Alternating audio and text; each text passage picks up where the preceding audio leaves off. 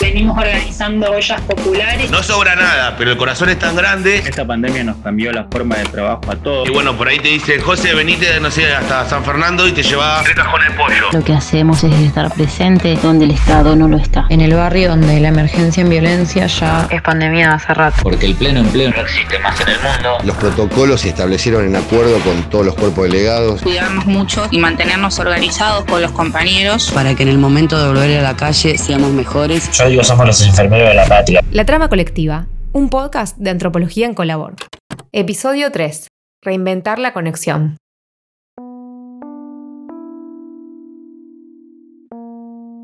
El establecimiento de las medidas de aislamiento social a fines de marzo implicó buscar las maneras de reformular una enorme parte de las actividades que realizábamos en nuestro día a día. La tecnología se volvió condición de posibilidad para realizar todo lo que no podíamos interrumpir. Tuvimos que hacer uso de redes sociales y de dispositivos que ya no serán conocidos. También de plataformas nuevas que se volvieron herramientas necesarias para poder reunirnos con amigues, trabajar y estudiar desde el hogar, para hacer las compras y hasta para hacer actividad física.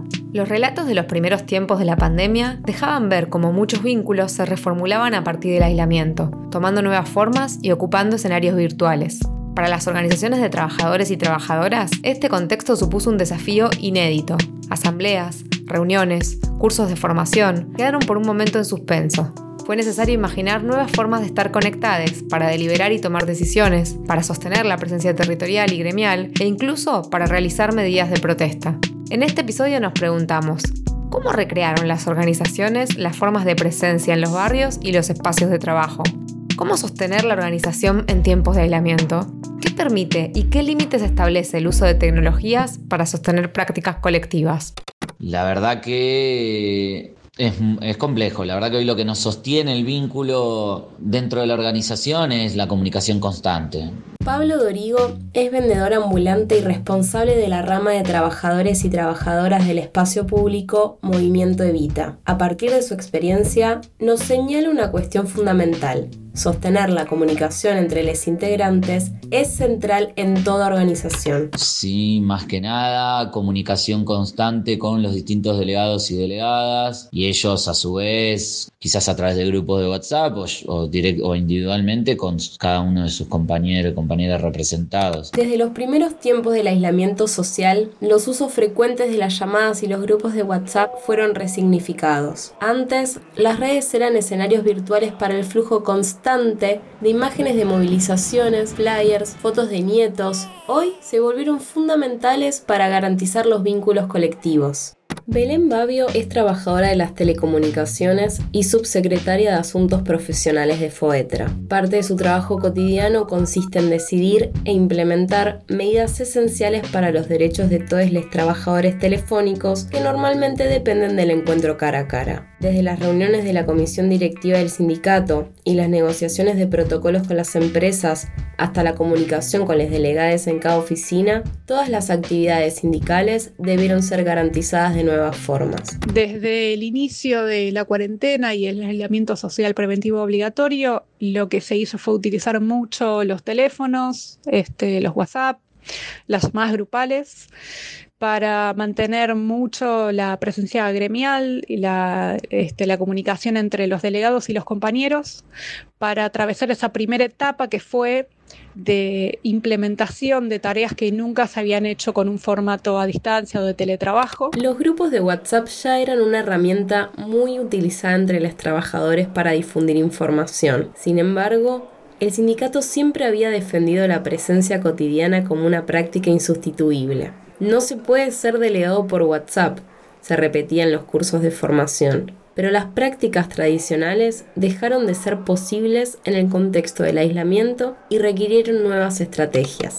Agustina Ferraguti es militante de la organización Causa e integrante del espacio de cuidados destinado a las infancias en Villa Banana, un barrio de la zona oeste de la ciudad de Rosario. El proyecto que tenían para 2020 incluía un espacio de autoformación en temas de género para abordar sus prácticas y tareas cotidianas como cuidadoras de las niñas del barrio. La imposibilidad de reunirse no significó que ese interés desapareciera. A través de medios virtuales lograron establecer un espacio donde se habilitó la circulación en red de información imprescindible. También conformamos un grupo de WhatsApp con las compañeras que estaban interesadas en formación de género, que se, si bien era un proyecto pensado para este año, fue puesto en suspenso por todo este contexto de la pandemia. Eh, donde no solamente compartimos material que, que, nos resulta pertinente entre todas, sino que también compartimos datos importantes como por ejemplo teléfonos útiles y redes abocadas a abordar situaciones de violencia de género o violencia policial. Por su parte, los vendedores de los espacios públicos también mantuvieron y reformularon con éxito sus espacios de encuentro. Como Pablo,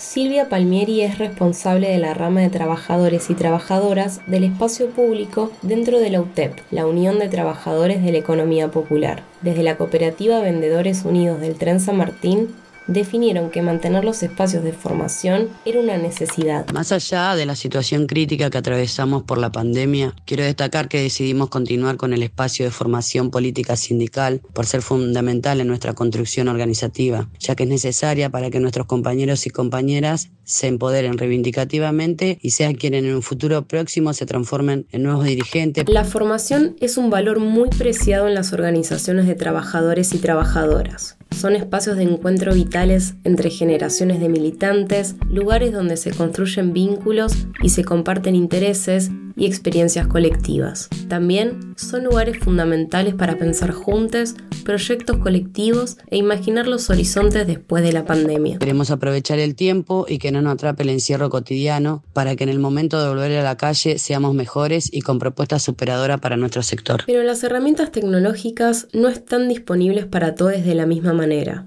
Aunque puedan acceder a los dispositivos necesarios, para las personas mayores, utilizar la computadora o el celular para realizar una videollamada o un trámite bancario puede significar una experiencia atemorizante. Por suerte, en la salud la llevo bastante bien. Lo único que tengo algunos problemas con la tecnología. Me cuesta mucho aceptar todo de, de este sistema. Tengo 72 años, no tengo hijos, vivo sola y bueno, por suerte los primeros días en la primera parte de la cuarentena que fue bastante estricta me ayudaron muchos mis sobrinos. Luisa Sosa es trabajadora telefónica y desde su jubilación siguió siempre participando en las actividades del sindicato. Con la cuarentena esto se hizo mucho más difícil.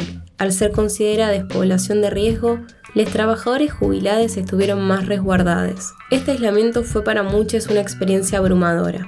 Fernando Montero, el secretario de jubilados de FOETRA, relata cómo una vez que pudieron garantizar el funcionamiento de la obra social y la vacunación antigripal, se propusieron crear maneras para reconectarse. Fijaron un día semanal de reunión virtual y une a une fueron rastreando las posibles soluciones, buscando los dispositivos y la ayuda de familiares. Con tablets y celulares fuimos consiguiendo que al final hoy seamos unos 30 compañeros los que tengamos eh, acceso a la reunión semanal de los jueves.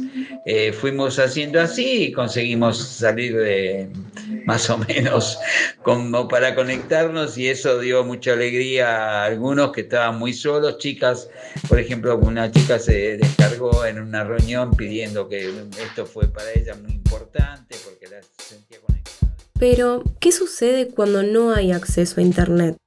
Todavía hoy, según el INDEC, un 17% de los hogares argentinos carece de esta conexión. En muchos más, Internet existe solo a través del celular. Verónica Varela es vocera y militante del sector rural del Frente Darío Santillán de la provincia de Chaco. Junto a un grupo de 40 compañeras y compañeros, hace dos años que se organizan alrededor de huertas comunitarias en las que producen alimentos que luego comercializan a precios populares en los barrios de Sáenz Peña. Desde que empezó este COVID-19, digamos, la asamblea y formación la fuimos dando presencialmente con los compañeros en pequeños grupos, siempre respetando el aislamiento. Como no tenemos wifi ni internet, la tenemos que hacer presencialmente. En situaciones como las que cuenta Verónica, las limitaciones de la conexión hacen que la estrategia sea repensar el espacio de reunión. Vamos día a día eh, teniendo nuestro espacio y, y la formación que tenemos es más del sector huerta, así que bueno, no se nos complicó mucho en eso porque siempre estamos organizados, otro tenemos un campito de dos hectáreas que ahí es mucho mejor para reunirnos y,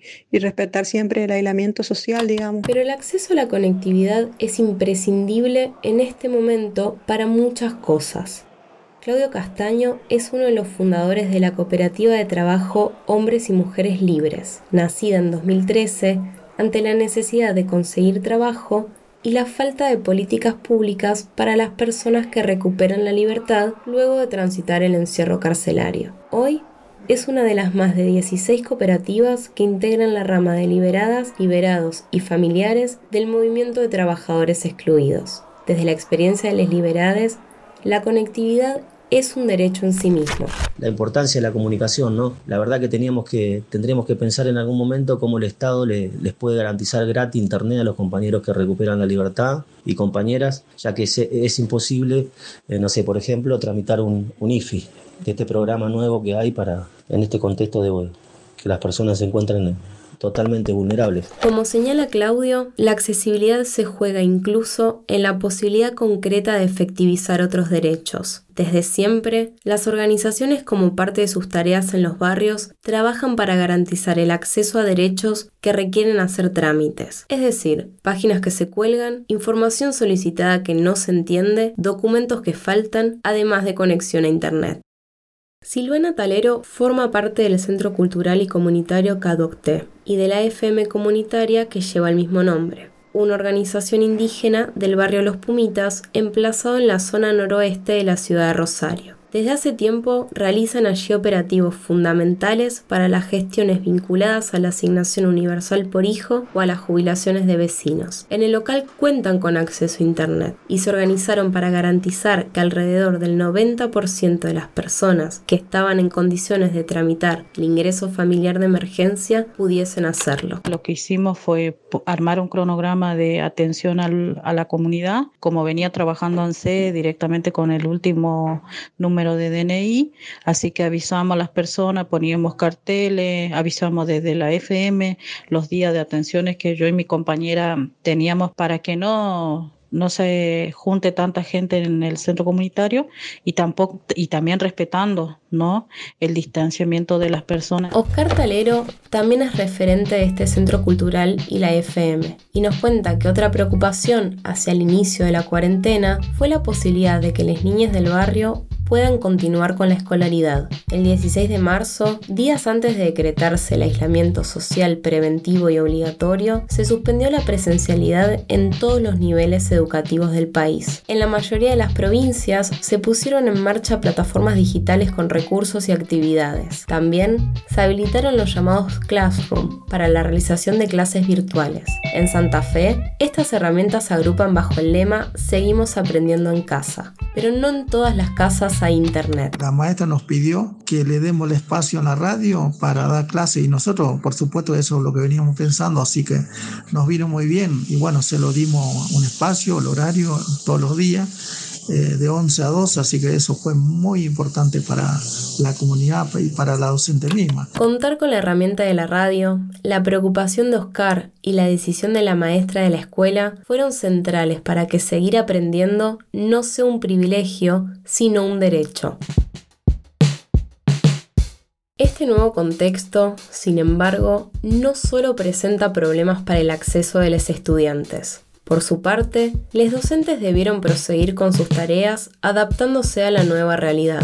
Oriana Barbero Vidal, delegada del SADOP, el Sindicato Argentino de Docentes Privados, seccional Rosario, nos cuenta las dificultades que debieron enfrentar los trabajadores de la educación. Los y las docentes en menos de 72 horas ya estaban trabajando desde sus hogares y compartiendo propuestas y conteniendo también a los miles de estudiantes de, las escuelas y de los terciarios de toda la provincia. Hoy por hoy están trabajando a destajo, en muchos casos triplicando el tiempo de su jornada laboral, con elementos de trabajo desactualizados, dispositivos que no están preparados para el trabajo de corrección, edición de videos, de audios, las videollamadas, las clases virtuales y en la gran mayoría de los casos los y las docentes no saben usar estos programas o aplicaciones, o sea, no están capacitados para poder realizar su trabajo ahora de manera totalmente virtual. Más horas de trabajo, acostumbrarse a nuevas herramientas tecnológicas, además de la recarga de las tareas domésticas y de cuidado, que deben desempeñar en sus propios hogares. Frente a estas condiciones y reclamando la apertura de las negociaciones paritarias, el primero y 2 de julio, los docentes decidieron llevar adelante una medida de fuerza que llamaron apagón educativo. Esta consistió en la suspensión de tareas y clases virtuales durante 48 horas.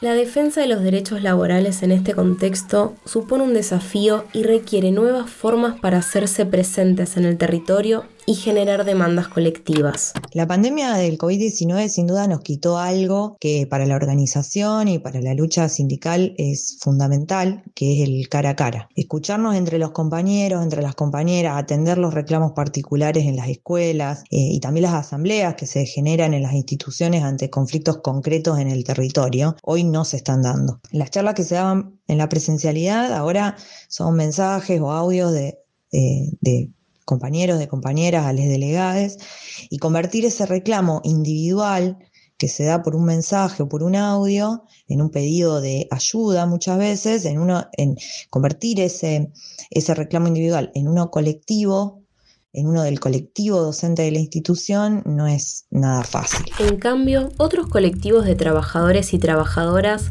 ya venían experimentando nuevas formas de organizarse porque su propia tarea se presenta como novedosa. Tal es el caso de la Asociación del Personal de Plataformas que reúne a los trabajadores de aplicaciones digitales. Con el aislamiento, la circulación de las motos y bicicletas que trasladaban paquetes de un punto al otro de las ciudades se volvió esencial. Juan Manuel Otaviano es abogado de la asociación y acompañó los reclamos en este contexto de pandemia. Como las empresas no garantizaban el acceso a los elementos de protección personal, los trabajadores tuvieron que buscar la manera de reclamarlos y que les aumentaran las comisiones por cada entrega las cuales no se han modificado desde el 2018. El sindicato, la Asociación de Personal de Plataformas, es un sindicato que creció al calor del crecimiento de las aplicaciones, sobre todo en la ciudad de Buenos Aires, aunque después estas plataformas se extendieron a todas las grandes ciudades del país, con una, con una forma de organización que es muy distinta a la tradicional, porque la forma de organización del trabajo en las plataformas es muy distinta que la tradicional, en donde la vinculación digital es la única alternativa para poder reemplazar la falta de encuentro físico entre trabajadores para poder articular demandas. Organizarse en esta actividad no es fácil. Los trabajadores solo se cruzan esporádicamente en los distintos locales y por eso dependieron de las redes sociales y de ir conformando grupos de WhatsApp. Sin embargo, María Fierro, trabajadora y miembro del sindicato, señala que estas herramientas implican limitaciones. No hay seguridad sobre la identidad de los participantes ni se sabe si la información llega correctamente a todos. Frente a ello, se van produciendo apropiaciones creativas de las tecnologías buscando nuevas formas de lograr estos vínculos. Desde la Asociación de Personal de Plataformas estamos trabajando en nuevas estrategias para la vinculación directa y presencial, ya que el encuentro cara a cara es muy importante pero además estamos tratando de sumar una herramienta digital más efectiva que WhatsApp y que las redes sociales. Por eso estamos trabajando en la creación de una plataforma que nos permita estar en asamblea permanente de manera virtual.